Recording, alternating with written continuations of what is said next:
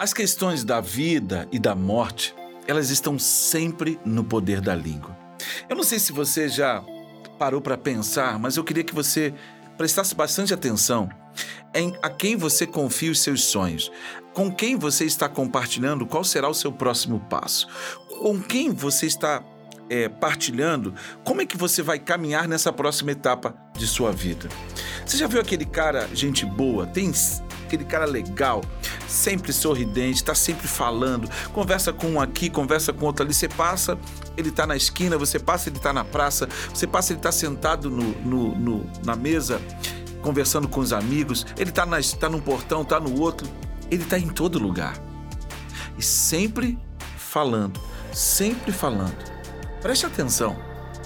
Ouça as palavras do sábio em Provérbios no capítulo, versículo, capítulo 20, no versículo 19.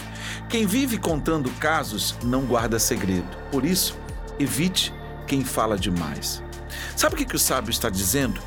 Tenha cuidado com o maldizente. Tenha cuidado com aquele que fala demais.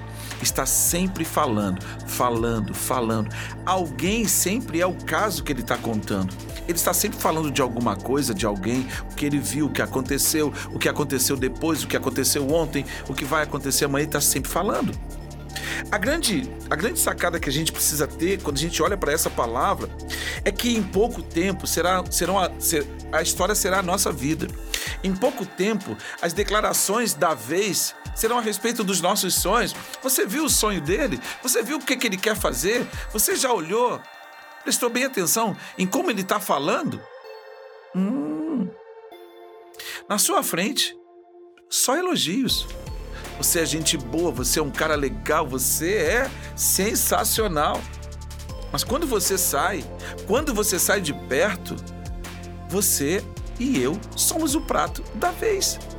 Então nós temos que parar para pensar Será que vale a pena manter esse relacionamento? Será que isso está edificando as nossas vidas? Será que isso está trazendo transformação?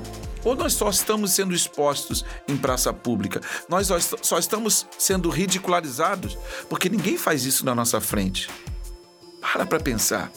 É tempo da gente rever, rever os nossos posicionamentos e começar, ó, a fechar um pouco mais a nossa boca, a realmente pensar com quem nós compartilhamos. Olha o que, que o outro texto de Provérbios, no capítulo 11, no versículo 13, diz: Quem muito fala, dai a confidência, mas quem merece confiança, guarda o segredo.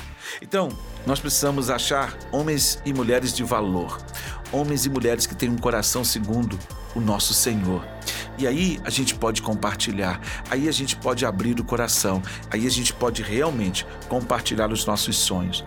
Porque nós estamos construindo juntos, nós estamos compartilhando a vida com quem compartilha a vida conosco, quem está realmente focado em construir algo duradouro. Esse é um tempo em que realmente nós precisamos começar a repensar as nossas palavras e tomar muito cuidado, porque as nossas palavras têm poder de vida e de morte. Papai, muito obrigado por esse tempo, por essa palavra e por poder olhar para a tua palavra e encontrar vida. Muito obrigado. Em nome de Jesus. Amém. Até o nosso próximo encontro.